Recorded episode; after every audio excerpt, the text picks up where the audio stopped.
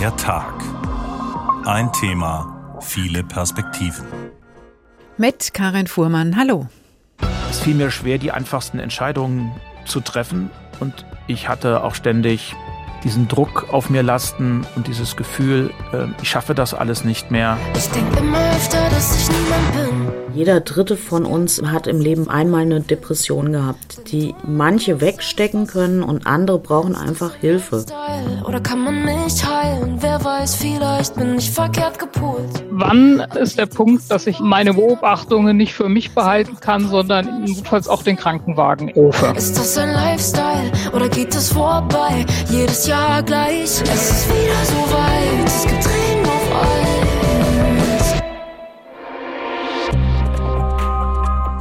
Auf einmal geht nichts mehr. Die einfachsten Dinge fallen einem schwer. Nichts macht mehr Spaß. Kein Ausweg in sich. Das kann alle treffen, egal in welchem Job, egal in welcher Lebenslage. Nicht immer lautet die Diagnose Depression, aber auch eine psychische Belastung müssen wir ernst nehmen. In Zeiten von Corona, aber auch des Fachkräftemangels kommt das immer mehr in der Politik an. In Hessen rücken psychische Belastungen in der Arbeitswelt in den Fokus neuer Angebote für Betriebe, aber auch für Jobcenter. Denn nicht nicht nur wer im Job steht, kann betroffen sein und mit Unterstützung wieder zurück auf seinen Arbeitsplatz finden. Auch Menschen ohne Job kann ein psychosoziales Coaching den Weg auf den Arbeitsmarkt ebnen. Reden hilft. Vielleicht werden wir alle so auch bereiter, offen mit psychischen Belastungen und Erkrankungen umzugehen. Aber wie kann das genau aussehen in der Arbeitswelt, in Betrieben oder in Jobcentern? Das fragen wir unter dem Titel Job, Essen, Seele auf, die Psyche und die Arbeitswelt. Einer der wenigen Politiker, die offen über die psychischen Belastungen des Jobs sprechen, ist Michael Roth. Er kommt aus Bad Hersfeld, ist SPD-Bundestagsabgeordneter und Vorsitzender des Auswärtigen Ausschusses im Bundestag. Und er hat sich im vergangenen Jahr eine Auszeit genommen, weil ihm einfach alles zu viel wurde. Er brauchte eine Pause. Die hat ihm offensichtlich auch geholfen, denn jetzt ist Michael Roth wieder zurück auf dem politischen Parkett. Anne Bayer stellt ihn uns vor. Klickt man auf die Homepage von Michael Roth, dann erscheint ein graumelierter Mann mit Bart und einer Brille, der fröhlich in einen Telefonhörer spricht und sich scheinbar wohlfühlt bei dem, was er da tut. Doch das war vor gut einem Jahr ganz anders. Michael Roth fühlte sich nicht gut. Im HR Info Interview beschreibt er das so. Es fiel mir schwer, die einfachsten Entscheidungen zu treffen und ich hatte auch ständig diesen Druck auf mir lasten und dieses Gefühl, ähm, ich schaffe das alles nicht mehr, Angstzustände, es sind dann Dinge, über die ich heute schon wieder lachen kann, dass man äh, so einfache Entscheidungen, äh, ich stehe im Supermarkt, was kaufe ich eigentlich oder was ziehe ich an äh, oder koche ich oder gehen wir ins Restaurant, dass solche Entscheidungen mich ähm, wirklich überfordert haben. Drei Monate lang ist er krankgeschrieben und zieht sich zurück. Sein Umfeld reagiert zum Großteil verständnisvoll und er erfährt viel Unterstützung. Michael Roth merkt, er ist nicht der Einzige, der unter psychischen Belastungen leidet. Nach meiner äh, Mitteilung, dass es mir schlecht geht und dass ich Hilfe brauche und dass ich jetzt auch eine Auszeit nehme, haben sich sehr, sehr, sehr viele Menschen aus der Politik, aus den Medien, aber auch aus anderen Leistungsberufen, Pflegebereiche, Lehrerinnen und Lehrer bei mir gemeldet und haben mir ähnliche Probleme geschildert. An dem Schritt und an dem Eingestehen von Schwäche hat der Politiker nie gezweifelt. Im Gegenteil. Und Sie alle kennen ja diesen komischen Spruch, wem es in der Küche äh, zu heiß ist, der sollte sie gefälligst verlassen. Aber ich habe dann eher ähm, darin auch eine Stärke gesehen. Wenn man sich mal in der Küche verbrannt hat, wird man nicht nur sensibler, sondern man ist auch achtsamer. Und Achtsamkeit mit sich selbst und mit anderen, das ist das Aller, Allerwichtigste. Achtsam sein und auf sich aufpassen, das hat der 52-Jährige erst lernen müssen. Er macht viel Sport, versucht abzuschalten vom täglichen Politikgeschehen und dazu gehört auch, nicht mehr ständig erreichbar zu sein. Und was ihm auch ganz wichtig ist, sich Ruhepausen einzugestehen. 20 äh, Minuten äh, am Mittag, die man, die man mit sich selbst verbringt, wo man dann auch versucht, ein bisschen zur Ruhe zu kommen, wo man Kraft tankt und dann hat man auch wieder Spaß und Freude und Motivation für die zweite Tageshälfte. Der Politiker hat die Auszeit gut hinbekommen. Ihm ist aber auch bewusst, dass das nicht für alle Berufe so einfach ist. Da haben dann Menschen auch gleich Existenzängste oder die Sorge, ihren Job zu verlieren. Da muss noch ganz, ganz viel passieren und dann habe ich selber auch am eigenen Leib erfahren, wie schwierig es ist, sich professionelle Hilfe in Deutschland zu holen. Wir haben kein flächendeckendes Netz mit professioneller Betreuung, mhm. Psychiater, Psychologen. Ähm, da muss man teilweise lange warten, bis man überhaupt einen Termin bekommt. Es wird im Berufsalltag trotz allem eine Herausforderung bleiben, immer gut auf sich acht zu geben und sich an Sätze wie diese zu erinnern. Dass man sich viel öfter fragt, tut mir das jetzt gut? Und das ist nichts Egomanisches. Ganz im Gegenteil. Nur dann, wenn man gut zu sich selbst ist, dann kann man auch gut zu anderen sein. Ein ganz schlauer Satz, der einfach klingt, aber dann immer gar nicht so einfach ist. Das ganze Interview mit dem Politiker Michael Roth und meiner Kollegin Juliane Ort können Sie als Podcast nachhören. HR Info, das Interview. Dr. Christine Reif-Leonard ist leitende Oberärztin an der Klinik für Psychiatrie, Psychosomatik und Psychotherapie am Uniklinikum Frankfurt. Guten Tag. Guten Tag, Frau Fuhrmann. Muss man denn unterscheiden zwischen einer depressiven Phase, einer depressiven Verstimmung und einer Depression, wenn man das so hört? Alle drei Begriffe meinen im Prinzip das Gleiche, weil Depressionen sind phasenhafte Erkrankungen. Depressive Stimmung, da würde ich sagen, gut, da ähm, das muss nicht unbedingt eine Depression sein. Es spielt auch so ein bisschen darauf hin ab, dass heutzutage so in Mode gekommen ist, zu sagen, ach, das macht mich depressiv oder heute fühle ich mich aber depressiv, was für unsere Patienten häufig ganz schwierig ist, weil so suggeriert, dass Depression die Reaktion auf belastende Lebensumstände ist und mitnichten eine wirklich schwerwiegende Erkrankung. Also trifft es die Phase oder die Episode doch eher. Das heißt, dass jetzt es dunkel ist, die Sonne sich rar macht, viele Menschen einfach schlapp sind, schlechte Laune haben und eben dann sowas sagen, wie Sie das gerade formuliert haben, das macht mich depressiv. Da sind wir nicht in einer Depression, sondern bei der Depression muss man von einer Erkrankung sprechen. Absolut, ja. Im Moment, dass wir uns alle etwas schlapp fühlen, das ist der Lichtmangel jetzt in der dunkleren Jahreszeit, äh, der äh, durch Serotonin, äh, durch den Mangel an äh, Melatonin hervorgerufen wird, zu dem, dem Lichthormon. Ähm, äh, insofern fühlen wir uns da alle sehr, sehr müde, das ist also Schlafhormon. Ähm, und äh, die das bedeutet noch lange nicht, dass ich depressiv bin. Die Depression als Erkrankung, die zeichnet sich dadurch aus, dass ich eben nicht mal nur einen Tag verstimmt bin oder mich schlecht fühle, sondern dass ich tatsächlich vielleicht nicht mehr aus dem Bett aufstehen kann, ähm, dass sie die Symptome über länger als zwei Wochen bestehen, tatsächlich schwerwiegender sind von der Trauer, dass sie die schlechter auslenkbar ist, dass ich überfordert bin durch Kleinigkeiten, mich nicht mehr gut konzentrieren kann und bis hin zu wirklich ganz schweren Zuständen, bis hin zu Suizidgedanken in der schwersten Form einer Depression. Also an nichts mehr Spaß haben, auch keine Lust mehr haben, Leute zu treffen, ähm, so ein sozialer Rückzug, das sowas gehört dann dazu. Ist das dann äh, für Sie als Fachfrau oder auch für andere Fachleute dann einfach zu erkennen, aha, damit haben wir es zu tun und braucht es aber wiederum auch diese Fachleute, um es klar einzuordnen? Hm, gute Frage. Depressionen sind so häufig, sagen fünf, mehr als fünf Millionen Betroffene pro Jahr in Deutschland, dass ähm, ist nicht nur der Fachmann, also in dem Fall der Psychiater, der Nervenarzt oder der psychologische Psychotherapeut gefragt ist, sondern tatsächlich auch die Hausärzte. Aber es braucht jemand, ja, der sich mit dem Krankheitsbild auskennt. Dann ist es gar nicht so schwer zu erkennen durch die richtigen Fragen und dann auch eben in die richtige Behandlung zu bringen, was so wichtig ist. Jetzt haben wir ja getitelt Job Essen Seele auf, weil wir uns um die Psyche und die Arbeitswelt kümmern wollen heute. Welche Rolle kann denn eine Arbeitsbelastung, aber auch eine Erwerbslosigkeit, also fehlende Arbeit oder eine besonders belastende Lebens- und Arbeitssituation wie jetzt für viele in der Pandemie spielen beim Ausbruch einer solchen Erkrankung? Hm. Depressionen sind stressbezogene Erkrankungen, das wissen wir. Das heißt, durch äh, alles, was Stress macht, ähm, äh, entsteht eine zusätzliche Belastung. Wichtig ist aber auch zu bedenken, dass Depressionen auch eine biologische Ursache haben, eben dass ähm, viele Menschen da eine Veranlagung zu haben, die man vielleicht schon erkennt oder schon weiß, weil Angehörige betroffen sind oder dann ja zum ersten Mal erlebt. Und Arbeit äh, kann Stressfaktor sein, Arbeit kann aber auch in gewisser Weise Schutz sein, das, weil, er, weil es mir Struktur gibt. Ähm, es gibt Patienten, die sagen mir, bitte schreiben Sie mich bloß nicht krank, äh, diese Arbeit tut mir gut. Also ich würde sagen, beides ist möglich. Wenn wir das Deutschlandbarometer Depression anschauen, dann sieht es so aus, als hätte es keine Zunahme an dieser Erkrankung in 2021 gegeben, also auch nicht äh, unter der Corona-Pandemie. Ist das dann ein Zeichen für Entwarnung?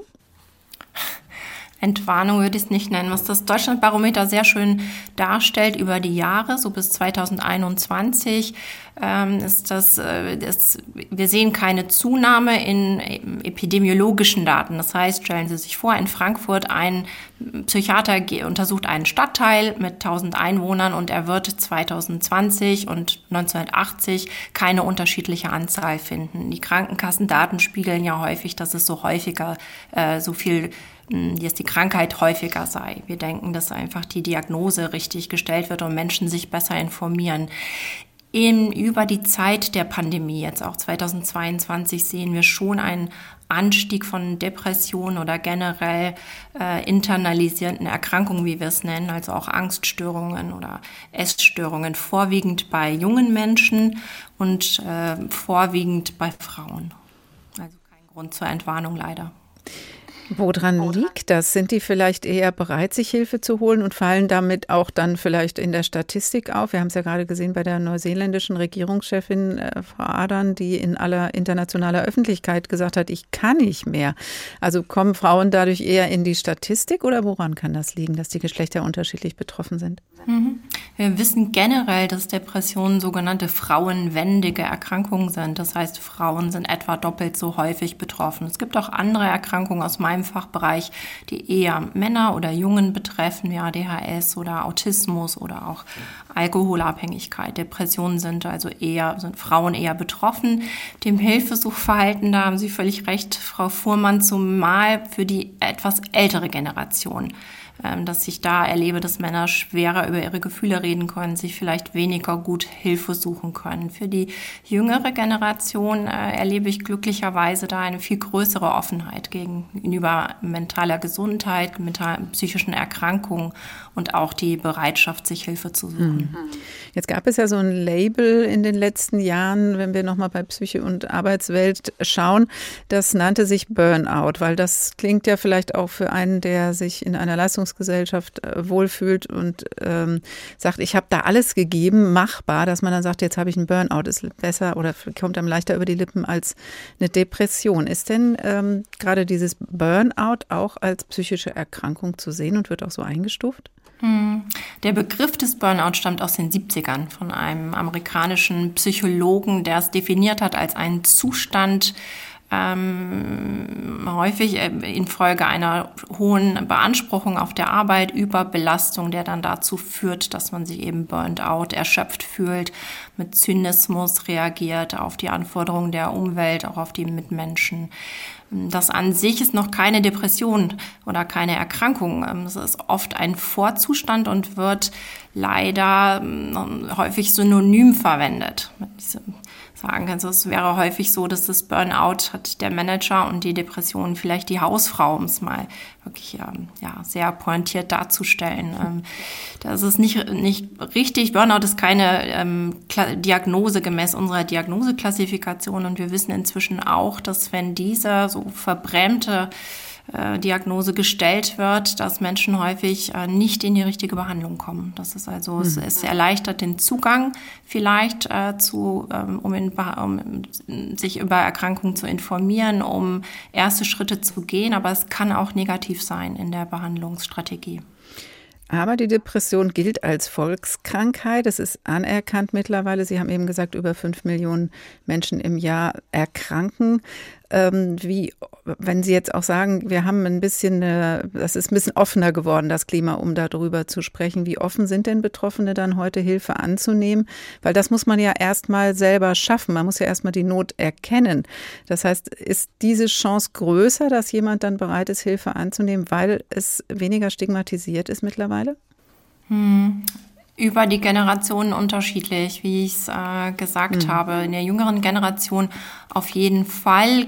Dennoch ist die, und die, die Aufklärung äh, hat auch dazu beigetragen, dass die Erkrankung wen, äh, weniger stigmatisiert ist. Wir haben einen deutlichen Rückgang der Suizidzahlen über die letzten äh, 40 Jahre. Das ist alles wunderbar. Aber gerade im Kontext Arbeit und je älter der äh, Betroffene ist, desto mehr ist eigentlich noch notwendig, da einen offeneren Umgang zu pflegen, äh, damit derjenige sich auch traut, in die Behandlung zu gehen. Eben zum Beispiel zunächst mal zum Hausarzt, der dann weitervermitteln kann. Da muss also noch dran gearbeitet werden. Bis hierhin vielen Dank, Dr. Christina Reif-Leonard, Psychiaterin, Psychosomatik, Psychotherapie am Uniklinikum Frankfurt. Wir sprechen gleich noch einmal über die Schulungen, die Sie in Unternehmen durchführen, um für psychische Belastungssituationen und Erkrankungen in Betrieben zu sensibilisieren.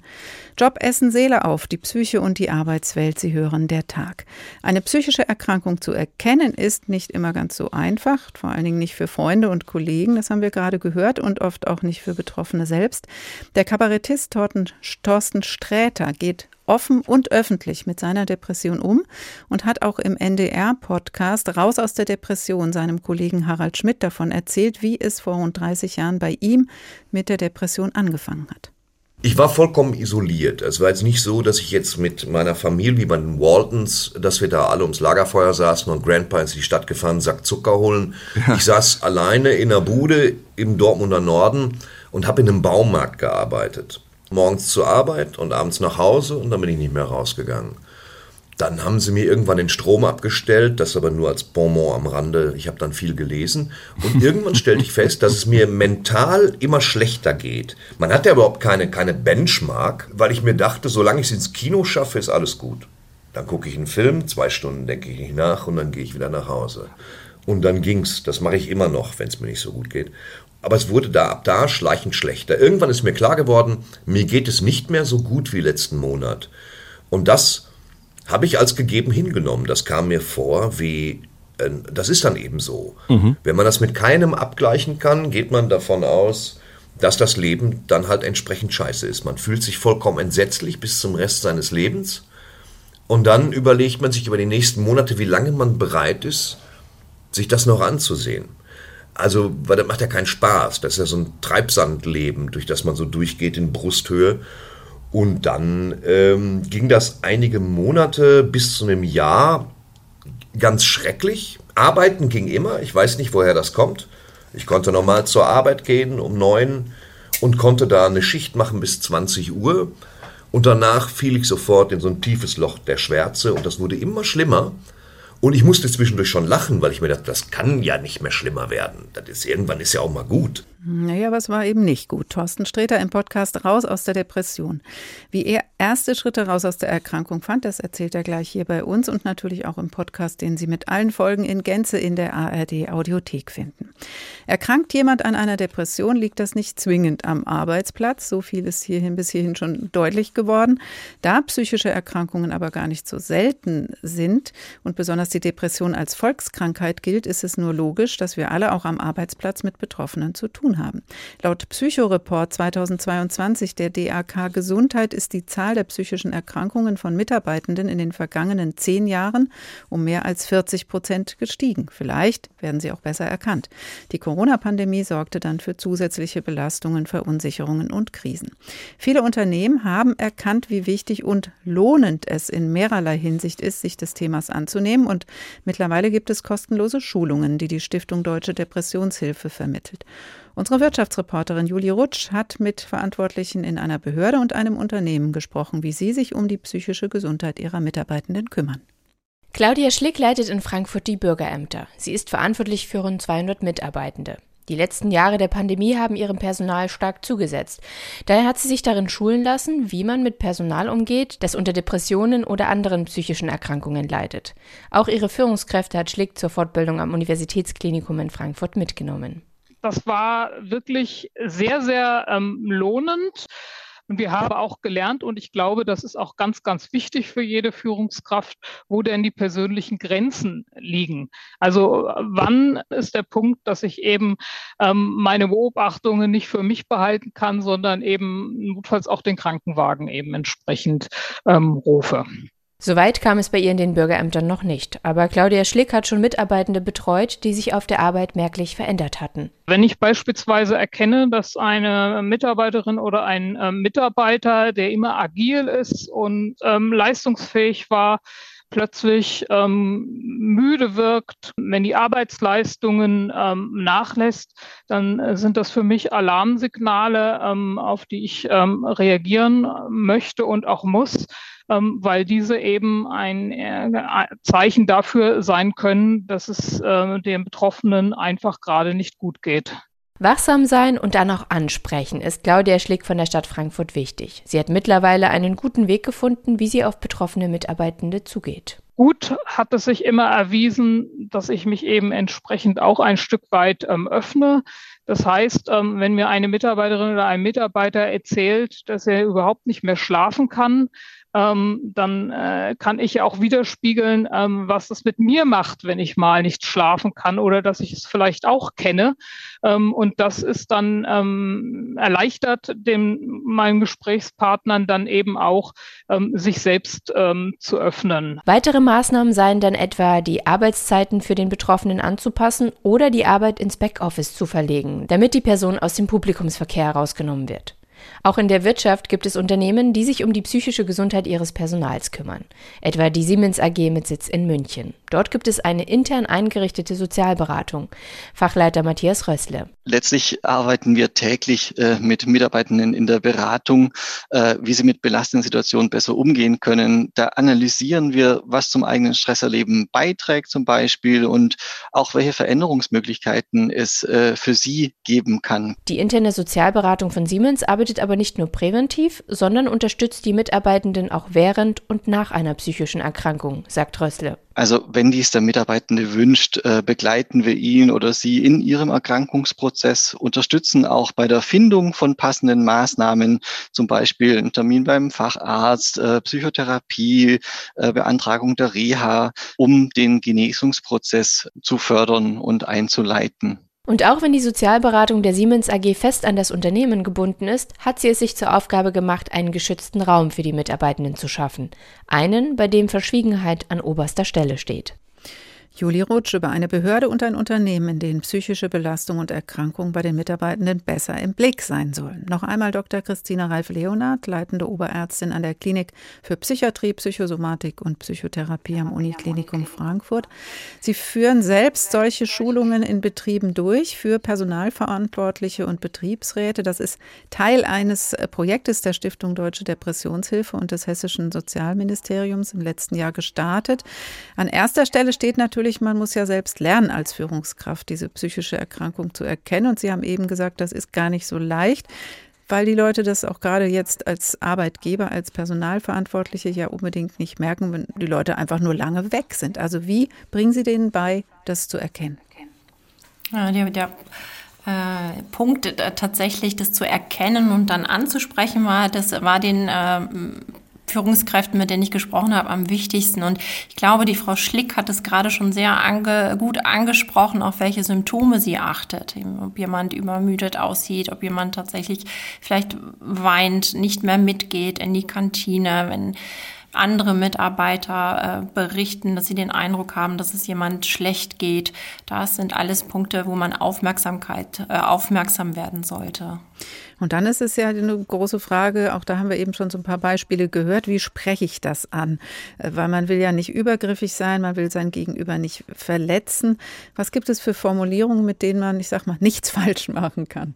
Ja, also wichtig ist für mich immer den Mitarbeiter dann tatsächlich jetzt nicht zwischen Tür und Angel zu fragen, sondern zu einem Gespräch in einen ähm, möglichst ruhigen Raum zu bitten, vielleicht vorher an, anzukündigen, ich möchte Sie kurz sprechen, machen sich keine Gedanken, das Gespräch wird so und so lang dauern und dann als Ich-Botschaft äh, eben äh, zu, mitzuteilen, dass man sich Sorgen macht. Also sagen, ich mache mir Sorgen, ich habe den Eindruck, es geht Ihnen nicht so gut, ähm, kann ich etwas tun? Und dann mal auf die Reaktion abwarten. Natürlich wird es immer Mitarbeiter geben, die sagen, nein, danke, alles bestens. Äh, und dennoch, auch das kann ein wertvoller erster Schritt sein, weil das Gegenüber merkt, okay, da macht sich jemand Gedanken, jemand sieht mich und gesehen werden, wertgeschätzt werden. Mhm. Das ist ein, ein wichtiger Punkt. Viele Führungskräfte scheuen sich aber vielleicht auch ein bisschen, weil man weiß ja nicht so richtig, was dann passiert und was auf einen zukommt, was man dann machen muss. Also gibt es da trotzdem noch mal so Argumente, wo Sie sagen, ne, springt ruhig über euren Schatten, es ist es wert? Ja, also es, es, lohnt sich sicher für Unternehmen, die den Wissensstand zum Thema psychische Erkrankungen und hier insbesondere der Depression äh, zu verbessern. Ähm, und zwar alleine auch aus dem Grund, weil natürlich äh, vermehrte Fehlzeiten oder das, was wir Präsentismus nennen, also ähm, am Arbeitsplatz sitzen, vielleicht ähm, vor dem Bildschirm sitzen, aber nicht wirklich leisten zu können, auch für ein Unternehmen äh, deutliche Nachteile hat, wirtschaftliche Nachteile Rolle hat. Und ähm, da dem entgegenzuwirken, indem man ähm, Warnsignale erkennt, Betroffene dann anspricht, vielleicht auch ähm, motivierend sein kann, äh, sich Unterstützung zu suchen, indem man ähm, als Unternehmen eine offene Kultur pflegt, äh, möglichst entstigmatisierend. Das lohnt sich. Depressionen sind gut behandelbare Erkrankung. Das ist mir sehr wichtig. Man kann die gut behandeln und nach abgeklungener depressiver Episode äh, sind die Arbeitnehmer auch wieder äh, gut einsetzbar und leistungsfähig. Deswegen lohnt sich darauf zu achten. Ist es vielleicht sogar auch eine Pflicht der Führungskräfte, Personalverantwortliche oder auch Betriebsräte, das in die Hand zu nehmen? Es gibt ja immerhin, also was die Führungskräfte angeht, auch eine Fürsorgepflicht. Ja, das ist eine interessante Frage. Ich denke, das hängt ganz davon ab, wie die, die äh, Führungskraft äh, ihre Fürsorgepflicht äh, da einschätzt und wahrnimmt. Generell ist mein Eindruck, so die, die moderne Führungskraft oder die moderne Führung beinhaltet eben eine, ähm, eine Wertschätzung des Einzelnen, eine offene Gesprächskultur, äh, gute Teamarbeit und äh, um Arbeitskraft zu erhalten und Mitarbeiter auch am Arbeitsplatz äh, zu halten. Und äh, gehört meiner Meinung nach die Aufmerksamkeit für Krankheitssymptome äh, gehört unbedingt dazu. Gehören auch präventive Maßnahmen dazu? Die sind ja auch bei den Schulungen Thema. Und gleichzeitig frage ich mich, wie gut kann man denn so ganz allgemein sagen, diese oder jene Prävention hilft auf jeden Fall, weil es ja jetzt auch schon deutlich geworden, dass viele Leute ganz unterschiedlich mit diesen Depressionen zu tun haben, auch unterschiedliche Voraussetzungen, Ursachen dahinter stecken können. Also kann ein Arbeitgeber so mal rundum für alle was Gutes machen? Ähm, Teil der Schulung ist so die äh, Stressprävention für den Teilnehmer, also so zu erkennen, was sind meine Stresssymptome, wie könnte ich akuten Stress oder chronischen Stress, welche Möglichkeiten habe ich, das selbst zu äh, regulieren, äh, mich zu entspannen.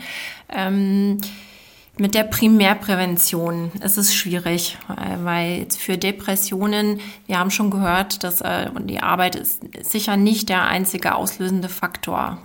Ähm, wir haben eine Veranlagung zur Erkrankung sehr häufig äh, und dann Belastungsfaktoren, die spielen in unterschiedlichem Verhältnis eine Rolle. Manche Menschen, da kommen erst sehr viele Belastungsfaktoren dazu, bis sie krank werden. Die haben offensichtlich eine ähm, geringe ähm, Empfindlichkeit für die Erkrankung. Andere Menschen werden krank ganz ohne Belastungsfaktoren, also auch ohne, dass die Arbeit da einen zusätzlichen Einfluss hat.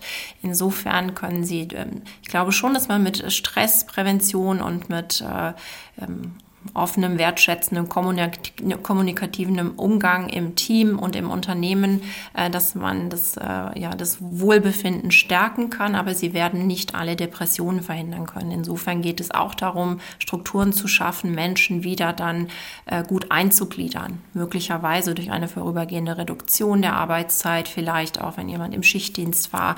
Und wir wissen, dass Dreischichtdienst, Nachtschichtdienst ist, ist ungünstig, kann depressive Episoden äh, durch die Verschiebung des Tag-Nacht-Rhythmus auch begünstigen, dass man da versucht, den Arbeitsplatz umzusetzen. Ähm, diese Maßnahmen zu etablieren können zusätzlich hilfreich sein. Egal, ob die Arbeit ein Teil des psychischen Problems ist, die Hilfe im Arbeitsleben ist auf jeden Fall wichtig und lohnend für die psychische Gesundheit. Dr. Christine Reif-Leonard, leitende Oberärztin an der Klinik für Psychiatrie, Psychosomatik und Psychotherapie am Uniklinikum Frankfurt. Vielen Dank. Job, Essen, Seele auf, die Psyche und die Arbeitswelt, Sie hören der Tag. Manchmal hilft es, angesprochen zu werden, Hilfe vermittelt zu bekommen, vielleicht sogar wohin begleitet zu werden. So hat es der Kabarettist Thorsten Sträter erlebt, der die Geschichte seiner Erkrankung im Podcast Raus aus der Depression seinem Kollegen Harald Schmidt erzählt. Für mich hatte das keinen Begriff für lange Zeit, bis ich dann Reinhold kennengelernt habe. Reinhold war Barkeeper, zum einen in so einer BVB-Bar, wo, wo die ganzen Nackenspoiler-Jungs mit den teuren Tätowierungen vom BVB rumhingen. Ja ähm, wo man sich aber keine Cocktails leisten konnte. Der arbeitet aber unter der Woche noch in einer sehr günstigen Bar, wo ich ja. sporadisch hinging. Ähm, allerdings auch nur, um eine Fanta zu trinken. Und da lernte ich den kennen. Und ja. der war wohl der Auffassung, dass ich rein körpersprachlich, dass das nichts wäre, was ich da veranstalte an der Bar. Und der hat mich dann darauf angesprochen und kam das erste Mal mit Depressionen. Und dann habe ich ihm gesagt, dass ich das für überambitioniert halte. Mhm äh, dem Etikett zu geben, weil manche Menschen fühlen sich einfach schlecht. Vielleicht hat man es auch nicht besser verdient. In mir geht es auf jeden Fall dreckig. Und damit hat sich das. Und er war schon der Auffassung, dass es wohl Menschen gibt, die es schon mal versucht hätten, das zu behandeln oder behandeln zu lassen. Er zum Beispiel. Und der hat mich dann zum Arzt geschlört. Es war ein riesen Aufriss, an dem Tag aufzustehen, sich eine Hose rauszusuchen und dann mit ihm zum Arzt zu gehen an der Hansastraße in Dortmund. Aber das äh, haben wir dann gemacht. So hat Thorsten Sträter erste Hilfe gefunden und heute steht er mit dem Thema Depression in aller Öffentlichkeit, verdient gewissermaßen damit sogar sein Geld. Davon hören wir später ein, noch einmal. Seine Arbeit verloren hat Thorsten Sträter nicht. Das kann aber natürlich passieren, wenn der Weg aus der Erkrankung lange nicht gelingt und damit auch nicht der Wiedereinstieg in den Job. Wenn Menschen dann länger erwerbslos sind, die Struktur fehlt, kann auch das zur Belastung werden. Tatsächlich steht aber auch manchmal schon hinter der Erwerbslosigkeit eine psychische Erkrankung. Das Kreisjobcenter Marburg-Biedenkopf bietet deshalb seit mehreren Jahren ein psychosoziales Coaching an. Wie genau das funktioniert, hat Anna Spieß sich erklären lassen.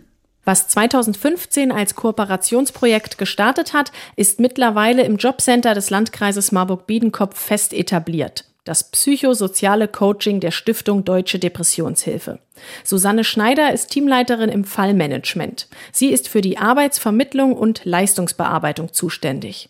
Schneider erklärt, worum es beim psychosozialen Coaching geht. Unsere Mitarbeiter wurden geschult von einem psychosozialen Coach, um festzustellen, wo könnte eventuell eine psychische Erkrankung vorliegen. Und zwar ist es so, dass Langzeitarbeitslose oder überhaupt Menschen, die von Arbeitslosigkeit betroffen sind, immer mal mit Depressionen belastet sind und mit diesen Vermittlungshemmnissen einfach schwer in Arbeit zu vermitteln sind. Und dafür haben wir eine Psychologin bei uns für zweieinhalb Tage die Woche im Haus. Die kann die Betroffenen dann in Einzelgesprächen beraten und ihnen auf psychologischer Ebene helfen. Die eigentliche Arbeitsvermittlung rückt dann erstmal in den Hintergrund. Natürlich können die Kundinnen und Kunden selbst entscheiden, ob sie dieses Angebot nutzen möchten oder nicht. Über den Inhalt des Gesprächs wird die sachbearbeitende Person nicht informiert, nur darüber, ob die Person in Arbeit vermittelt werden kann oder nicht. Susanne Schneider nennt ein Beispiel. Wir haben schon eine verzweifelte Frau hier gehabt, die am Wochenende eine Trennung hinter sich hatte, am Boden zerstört war, nur am Weinen, wo wir eben akut einen Handlungsbedarf gesehen haben und unsere Psychologin wirklich dazu gerufen haben, wenigstens mal für eine Viertelstunde ein Gespräch führen lassen haben, wo wir dann gesagt haben, wenn sie möchte, kann sie einen Anschlusstermin haben und den hat sie auch wahrgenommen. Ziel des Ganzen ist es, den Menschen langfristig zu helfen und ihnen nicht einfach schnell irgendeinen Job zu vermitteln, bei dem sie im Zweifel nicht lange dabei bleiben, weil sie viel größere Probleme haben. Bei einigen reicht ein Gespräch mit der Psychologin im Kreis Jobcenter, andere werden von hier weiter in Therapien bei Ärztinnen und Ärzten im Kreis vermittelt. Besonders glücklich ist Susanne Schneider, wenn dieses Angebot dazu beiträgt, Menschen wieder ein eigenständiges Leben zu ermöglichen. Das haben wir in ganz vielen Fällen und gerade jetzt, wo der Arbeitsmarkt so boomt, vermitteln wir Leute in Arbeit, wo wir es nicht erwartet hätten. Und es ist so schön mit anzusehen, wie positiv sich diese Menschen entwickeln, ja, das gibt einem einfach total viel Aufschwung für die nächste komplizierte Baustelle, an der man arbeiten muss. Das psychosoziale Coaching ist noch längst nicht in allen Jobcentern etabliert. Dabei ist der Bedarf enorm, merkt Susanne Schneider immer wieder. Jeder dritte von uns hat im Leben einmal eine Depression gehabt, die manche wegstecken können und andere brauchen einfach Hilfe. Und zu erkennen, dass man Hilfe braucht, weiß auch nicht jeder. Und das, das ist wirklich ein Unterstützungsangebot. Und ich könnte es mir nicht mehr wegdenken für unser Haus. Anna Spieß über das psychosoziale Coaching im Jobcenter Marburg-Biedenkopf. Auch im Jobcenter Darmstadt-Dieburg gibt es ein solches Angebot.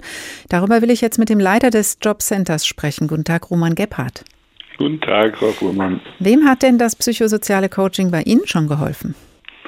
Ja, wir haben das psychosoziale Coaching seit 1.7.2022 hier im Einsatz. Wir haben in unserer Beratungsstelle mittlerweile bis Ende des Jahres 2022 schon 48 Menschen beraten können. Und diese Stelle hat ja eine Lotsenfunktion. Sie soll dann in psychiatrische oder psychotherapeutische Behandlung vermitteln. Und wir haben schon fünf Menschen, die wir in entsprechende Behandlung weiterleiten konnten. Das wäre in dieser Schnelligkeit ohne diese Lotsenfunktion überhaupt nicht möglich gewesen. Hm. Jetzt sind ja die Jobcenter eigentlich dazu da, Menschen in die Arbeit zu bringen. Hören Sie das manchmal auch so? Es geht doch hier nicht um die Leute zu pampern und zu betüddeln, sondern ihr müsst sie ein bisschen schubsen? Ja, früher war das Gebot ja das Fördern und Fordern und Sanktionen waren das Mittel der Wahl für viele Jobcenter. Wir sind jedenfalls immer der Auffassung gewesen, dass man mit einer Sanktion einen Menschen überhaupt nicht bewegen kann, sondern wir müssen versuchen, ihn zu begeistern oder sie zu begeistern für eine gemeinsame Strategie, wie man die Zukunft meistern kann und das auf Augenhöhe. Das haben wir immer so gelebt, ohne Sanktion. Deswegen haben wir auch für die Fälle, die nicht sofort mitgewirkt haben, die aufsuchende Aktivierung eingeführt. Was ist also, das? Wir fahren zu den Menschen nach Hause, wenn sie auf unsere Einladung nicht reagieren, um uns erstmal ein Bild zu verschaffen, was mit den Betroffenen überhaupt los ist. Also vom Schreibtisch aus eine Entscheidung zu treffen, ohne zu wissen, was mit den betroffenen Menschen überhaupt los ist, ganz schwierig. Deswegen versuchen wir uns vor Ort Kenntnisse zu verschaffen, den Menschen klarzumachen, dass sie uns wichtig sind, dass wir uns Sorgen um sie machen. So ist auch der Einstieg in eine mhm. gute Beratung. Früher hätte man gedacht, das sind dann Drückeberger, die erscheinen nicht zum Termin, also werden sie mit Sanktionen belegt. Welche Erfahrungen haben Sie dann mit dieser Praxis gemacht? Diese Praxis haben wir überhaupt erst gar nicht angewandt, Frau Fuhrmann. mit Sanktionen schaffen sie sich nur Probleme. Sie verlieren die Menschen. Da geht das Vertrauensverhältnis verloren. Sie schaffen darüber hinaus noch große Probleme die reichen von Minderversorgung von minderjährigen Kindern in der Bedarfsgemeinschaften über Miete nicht gezahlt, Strom, Heizung nicht bezahlt, ähm, gerade in den Wintermonaten große Probleme. Also das bringt niemandem wirklich etwas, sondern man muss dann versuchen, einen anderen Zugang zu finden. Und das schaffen wir über diese aufsuchende Aktivierung. Sonst kann man mit den Sanktionen unter Umständen noch eine Obdachlosigkeit ähm, erzeugen, die natürlich überhaupt nicht dazu führt, dass jemand wieder in Arbeit kommt. Jetzt haben wir schon gehört, es gibt, und Sie haben auch eben selber davon gesprochen, Herr Gebhardt, dann diese Lotsenfunktion. Also man versucht, die Leute weiter zu vermitteln in andere Hilfeangebote, in vielleicht auch klinische Therapien, aber oder auch Psychotherapie, auch ambulant. Klappt das gut? Haben Sie da genug Ansprechpartner und Ansprechpartnerinnen? Also wir arbeiten ja mit dem äh, Zentrum für seelische Gesundheit in Groß-Umstadt zusammen. Professor Dr. Bobrock mit seinem Team ist da unser Partner und wir haben da einen guten Zugang und wir können die Wartezeiten deutlich verkürzen. Natürlich ist nach wie vor ein Problem die Zahl der freien Therapieplätze, aber momentan, ich habe gerade vorhin mit unserer Psychologin nochmal gesprochen, sieht es bei uns jedenfalls ganz gut aus, sodass wir da ganz schnell in solch ein Hilfeangebot vermitteln können. Das ist aber nicht immer so. Hm. Jetzt haben Sie eben gesagt, Herr Gebhardt, Sie machen das seit letztem Sommer. Initiiert wurde das durch ein Projekt des Hessischen Sozialministeriums mit der Stiftung Deutsche Depressionshilfe, ja. finanziert durch die EU. Wenn Sie jetzt, so wie Sie klingen, so überzeugt sind von diesem Projekt und vom Konzept des psychosozialen Coachings, sehen Sie denn eine Chance, dass auch andere Jobcenter da einsteigen, profitieren können von und dass es vielleicht sogar zur Regel wird? Die Chance sehe ich schon, aber wir müssen das noch auf stabilere Beine stellen. Das Optimale wäre, wenn das in dem SGB II jetzt Bürgergeld gesetzlich verankert wäre und auch mit einer entsprechenden Finanzierung hinterlegt wäre, dann würden sich die Jobcenter viel leichter tun an der Stelle. dann ist es natürlich auch noch wichtig, dass man in der Region auch geeignete Partner hat, mit denen man zusammenarbeiten kann. Aber ich glaube, die Chance wäre hier sehr mhm. groß, dies flächendeckend einzuführen. Und der Bedarf ist enorm. Was können Sie denn an Argumenten vorbringen, um die Politik zu überzeugen? Naja, also das schlagkräftigste Argument ist der Fachkräftebedarf, den wir haben in Deutschland, aber auch in Hessen. Ich habe gerade die letzte Woche an einer Veranstaltung mit dem Hessischen Ministerium für Soziales und Integration und dem Institut für Wirtschaft und Arbeitsmarktforschung teilgenommen. Wir haben bis 2028 ein prognostiziertes Fachkräftedefizit von 178.000 äh, Stellen und wir brauchen im Grunde jede Arbeitskraft, um unsere Infrastruktur hier in Hessen aufrecht zu, zu erhalten. Und das ist ein, eine Motivation, die es sich, äh, wo es sich lohnt, wirklich überall genau hinzugucken. Und viele Menschen, die unter Depression leiden, sind gut ausgebildete Fachkräfte die wir wieder in den Arbeitsmarkt integrieren könnten, wenn wir entsprechende Angebote machen können. Und da kann das psychosoziale Coaching in Jobcentern helfen. Das ist die Überzeugung von Roman Gebhardt, Leiter des Jobcenters Darmstadt-Dieburg. Vielen Dank. Job essen Seele auf. Die Psyche und die Arbeitswelt, sie hören der Tag. Es ist gar nicht so lustig, das Thema heute, aber es zeigt sich, die positive Nachricht ist, dass immer offener über psychische Belastungen und Erkrankungen auch im Arbeitsumfeld gesprochen werden kann. Und nicht nur da. Der Kabarettist Thorsten Sträter, von dessen eigener Geschichte wir vorhin schon gehört haben, tut das auch auf der Bühne in seinem Programm über Depressionen sprechen. Auch davon hat er im Podcast Raus aus der Depression seinem Kollegen Harald Schmidt erzählt. Also ich finde es gut, wenn die Leute lachen, aber mir ist ziemlich wurscht, wenn die Leute das im Nachgang dann für mich einordnen und sagen, dieses Thema war geschmacklos, ja. dieses Thema war zu fäkal, dieses Thema war ein Tabuthema, ähm, da müssen wir halt mal durch. Das ist eine Volkskrankheit und das bedeutet, dass Leute wie wir dieses Thema auch penetrieren müssen. Natürlich nervt das auch viele, mit Depression angeweht zu werden, obwohl sie sich einen schönen Abend machen wollten. Aber das läuft unter Aufklärungsarbeit und da werde ich auch nicht müde. Und es ja. ist die einzige gebetsmühlenhafte Wiederholung, die ich mir erlaube, weil ich immer noch die Hoffnung habe, dass es in zehn Jahren absolut normal ist. Thorsten Sträter erzählt von seiner Depression und seinem Weg hinaus auf der Bühne und im Podcast Raus aus der Depression im Gespräch mit Harald Schmidt. Alle Folgen dieses Podcasts finden Sie in der ARD Audiothek. Wir haben gehört von neueren Hilfsangeboten in den Jobcentern. Wenn Menschen mit psychischen Erkrankungen dort zur Beratung kommen, treffen sie heute viel öfter auf Hilfsangebote auf statt auf Sanktionen wie früher. Wie sich das in Zukunft weiterentwickeln wird, hängt auch am neuen Bürgergeld, das gerade die Hartz-IV-Regelungen abgelöst hat und einige Änderungen auch mit Blick auf den Fachkräftemangel mit sich bringt. Der Regelsatz steigt auf 502 Euro für Alleinstehende. Der Fokus soll auf langfristiger Qualifizierung liegen. Aber Sanktionen gibt es immer noch. Lisa Muckelberg berichtet. Es sollte das Prestigeprojekt der SPD werden, die lang ersehnte Abkehr von Hartz IV, das neue Bürgergeld, dem schweren Erbe von Gerhard Schröder. Seit Jahresbeginn ist es in Kraft. Ursprünglich wollte die SPD es komplett sanktionsfrei auszahlen, aber das war mit der Union in der Opposition nicht machbar. Und deren Stimmen brauchte die Bundesregierung, um die Gesetzesänderung zum Bürgergeld durchzubringen. Und daher lenkte Arbeitsminister Hubertus Heil von der SPD am Ende der Verhandlungen mit Bundestag und Bundesrat ein. Es muss sein, dass es Mitwirkungspflichten gibt, die gibt es im Gesetz, und dass es in Härtefällen auch Sanktionen gibt. Übrigens gibt es keine sanktionsfreie Zeit. Auch in den ersten sechs Monaten ist es so, dass die chronischen Terminverweiger mit Leistungskürzungen zu tun haben. Also auch das Bürgergeld kam mit Sanktionen. Fördern und fordern, das war das Prinzip von Hartz IV. Und obwohl der Fokus beim Bürgergeld klar auf dem Fördern liegen soll, ganz ohne das Fordern kommt es nicht aus. Helena Steinhaus hat 2015 den Verein Sanktionsfrei gegründet und kämpft für die Abschaffung aller Sanktionen. Sie ist nicht zufrieden mit dem neuen Bürgergeld. Es kann nach wie vor 10 bis 30 Prozent sanktioniert werden in Etappen. Der einzige Unterschied ist, dass Sanktionen nicht mehr zwangsläufig drei Monate gehen, sondern dass ähm, bei dem ersten verpassten Termin zum Beispiel erstmal ein Monat 10 Prozent sanktioniert werden, bei dem zweiten zwei Monate 20 Prozent. Ja, also insofern kleiner Unterschied, aber eigentlich vom Prinzip her ist es dasselbe. Ja, man versucht die Menschen durch Strafen zu erreichen Bestrafung und Druck sei der falsche Weg, um Menschen in Arbeit zu bekommen, sagt Helena Steinhaus.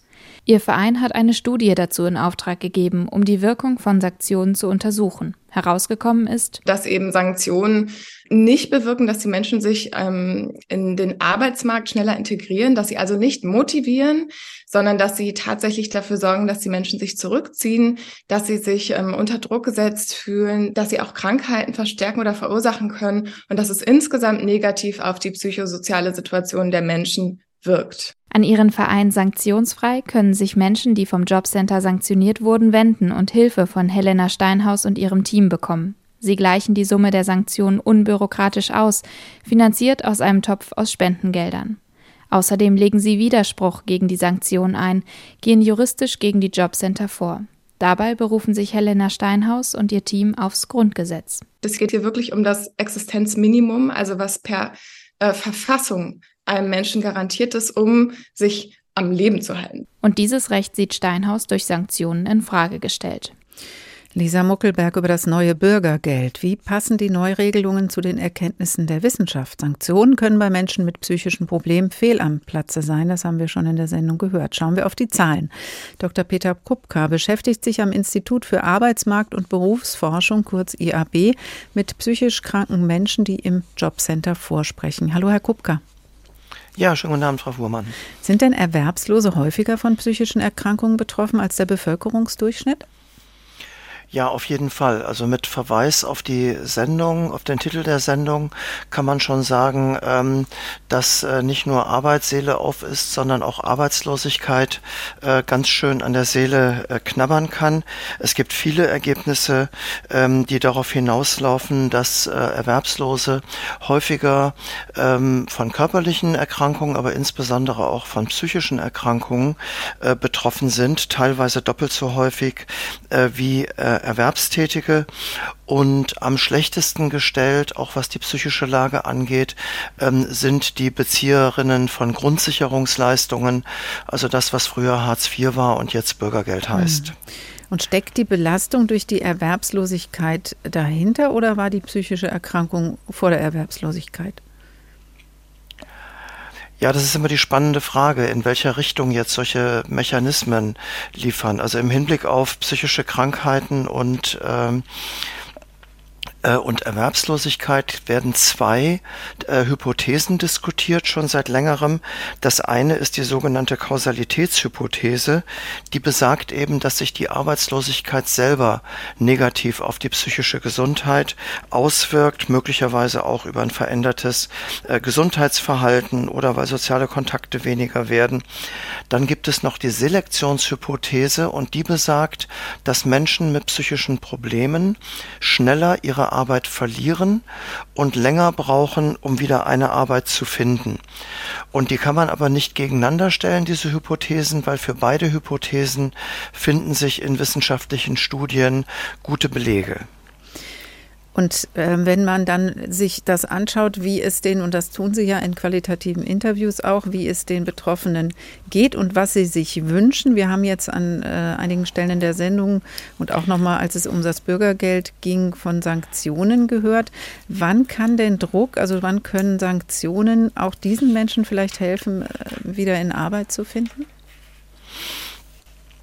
Also man muss da, glaube ich, unterscheiden zwischen den Menschen, die jetzt nicht besonders durch psychische Erkrankungen äh, betroffen sind. Auch da haben wir die Situation, das haben wir ja eben schon gehört, dass Sanktionen sehr stark in das Leben eingreifen können und da auch negative Konsequenzen haben können. Etwas ganz anderes ist es nochmal, wenn es um Menschen mit psychischen Erkrankungen geht. Hier kann man davon ausgehen, dass Sanktionen ähm, eine sehr negative Wirkung haben und den Zustand noch verschlechtern können. Wir haben in unserer Studie ähm, zu psychisch Kranken im SGB II äh, wurden uns von Fachkräften auch berichtet, dass es Fälle gab, in denen psychisch kranke Menschen, die aufgrund ihrer Erkrankung nicht mehr den Anforderungen des Jobcenters gerecht werden konnten, sanktioniert worden sind, teilweise bis die Wohnung weg war Und das kann sich, glaube ich, jeder selbst überlegen, dass das für die persönliche Situation und auch für die Psyche der Betroffenen ähm, mehr oder weniger katastrophal ist. Das kann fatal sein und natürlich dann sind ja oft auch noch andere betroffen. Da, ist, da hängt vielleicht noch eine Familie dran, hängen Kinder dran, wie wir es vorhin von Herrn Geppert auch gehört haben. Genau. Sie haben ja die Leute auch gefragt, was wünschen Sie sich denn von den Fachkräften in den Jobcentern? Was sind da die Wünsche? Also grundsätzlich muss man dazu sagen, dass die meisten Menschen, die eine psychische Erkrankung haben, vielleicht von ganz schweren Fällen ausgenommen, dass die sehr gerne arbeiten möchten. Und dass es auch für sie ein wichtiger Punkt ist, um ihr Leben wieder als normal zu begreifen. Das ist in den Interviews mit Betroffenen äh, in unserer Studie sehr, sehr deutlich geworden. Und entsprechend ähm, wünschen sich dann die psychisch Kranken, die in der Betreuung der Jobcenter sind, auch, dass ihr Wunsch nach Erwerbstätigkeit in den Jobcentern ernst genommen äh, und unterstützt wird. Und das heißt, also in dem Fall müssten wir auch an dem Titel nochmal was ändern. Job kann auch Seele aufrichten und nicht nur auffressen. Also es kann auch eine Struktur geben, die vielleicht wieder hilft, in eine stabilere Situation zu kommen. Ja, das ist eigentlich lange bekannt in der Wissenschaft. Also man darf da auch gar nicht die Belastungen, ähm, die Arbeit äh, für Menschen bedeuten kann und die Belastungen von Arbeitslosigkeit äh, gegeneinander ausspielen. Also wir, wir wissen, dass Arbeit neben einer neben einem Einkommen auch sogenannte latente Funktionen hat, also dass sie beispielsweise hilft, den Tag zu strukturieren, dass viele soziale Kontakte über Arbeit laufen, dass der Status eines Menschen äh, weitgehend äh, oder sehr stark zumindest von Arbeit bestimmt wird, dass Arbeit auch das Gefühl erzeugen kann, an etwas größerem Ganzen beteiligt zu sein, also soziale und gesellschaftliche Teilhabe zu erleben. Und das sind Punkte, die Menschen sozusagen sozusagen zusammenhalten. Äh, das haben wir ja vorhin auch gehört, dass psychisch Kranke sagen, bitte nicht krank schreiben. Mhm. Oder der Herr Sträter, der eben dem es ganz schlecht ging, der aber noch arbeiten konnte, den hat vermutlich seine Arbeit auch zusammengehalten ein Stück weit. Äh, also das darf man nicht unterschätzen, welche positiven Aspekte und strukturierenden Aspekte eben die Arbeit selber hat. Mhm. Allein schon, weil er auch fällt, wenn, er, wenn man nicht auftaucht und wenn man jetzt sonst alleine lebt und psychisch krank ist, fällt fällt es niemandem auf, wenn man nicht genau. auftaucht. Ähm, jetzt haben wir auch in der Sendung gehört, dass die Offenheit äh, wächst, über psychische Erkrankungen zu sprechen. Man merkt es ja auch im Moment, dass auch immer mehr prominente Menschen da vorangehen. Aber in der Arbeitswelt äh, wächst die Offenheit auch einfach durch die Situation des Fachkräftemangels. Jetzt setzt das neue Bürgergeld weniger auf Sanktionen. Sehen Sie darin eine gute Entwicklung, die so weitergehen sollte? Also grundsätzlich hat ja die, die Forschung zur Grundsicherung auch ergeben, dass die meisten Menschen arbeiten wollen und dass sie Hilfe und Unterstützung brauchen. Und es gibt eben sehr viele Menschen in der Grundsicherung, die auch durch Krankheit und psychische Probleme eben daran gehindert werden, wieder eine Erwerbstätigkeit aufzunehmen. In diesen ganzen Fällen äh, helfen Sanktionen selbstverständlich nicht. Und es wäre tatsächlich wichtig ähm, für die äh, weit über 95 Prozent der Betroffenen, äh, denen auch die Bundesagentur für Arbeit nachsagt, dass sie eben Arbeit wollen, äh, wenn man denen ständig sozusagen mit einer Sanktion droht, die ja auch die Beratungs- und Betreuungssituation und das die Beziehung zwischen Fachkraft und Arbeitslosen beeinträchtigen kann. Da wäre es tatsächlich wichtig und da ist auch das Bürgergeld, denke ich, aus wissenschaftlicher Sicht der richtige Ansatz zu sagen, wichtig ist eben äh, Vertrauen in der Beziehung, dass man überhaupt eine Beziehung äh, herstellt und dass, dass es eher um Helfen geht und dass wir da auf keinen Fall auch die Jobcenter über einen Kamm scheren dürfen, wenn wir das mal kritisch sehen. Das haben wir ja eben auch am mhm. Beispiel von Marburg-Biedenkopf und, und Darmstadt-Dieburg äh, gehört. Ich kenne auch viele Jobcenter, wo es gang und gäbe ist, zu sagen, also primär äh, wollen wir eigentlich den Leuten hier helfen. Mhm. Dr. Peter Kupka vom IAB, Dankeschön. Und das war der Tag für heute. Die Psyche und die Arbeitswelt haben wir uns angeschaut. Das hat was miteinander zu tun. Das wurde deutlich und wir stellen fest, ja, es trifft mehr als man denkt. Psychische Erkrankungen sind häufig. Die Depression gilt als Volkskrankheit und ebenfalls ja, es gibt immer mehr Offenheit im Umgang mit psychischen Erkrankungen und es gibt Hilfen. Auch wenn die Therapieangebote noch zu knapp sind, in Unternehmen wächst die Sensibilität für psychische Belastungen und auch in Jobcentern kann Menschen durch psychosoziales Coaching besser geholfen werden. Und nochmal, ja, es darf gerne noch ein bisschen mehr sein. Diese Sendung finden Sie als Podcast unter hr2.de oder hrinforadio.de, auch auf anderen Podcast-Plattformen oder in der ARD Audiothek. Dort in der Rubrik Politik und Hintergrund der Tag ein Thema, viele Perspektiven. Ich heiße Karin Fuhrmann und wünsche Ihnen noch einen schönen Tag.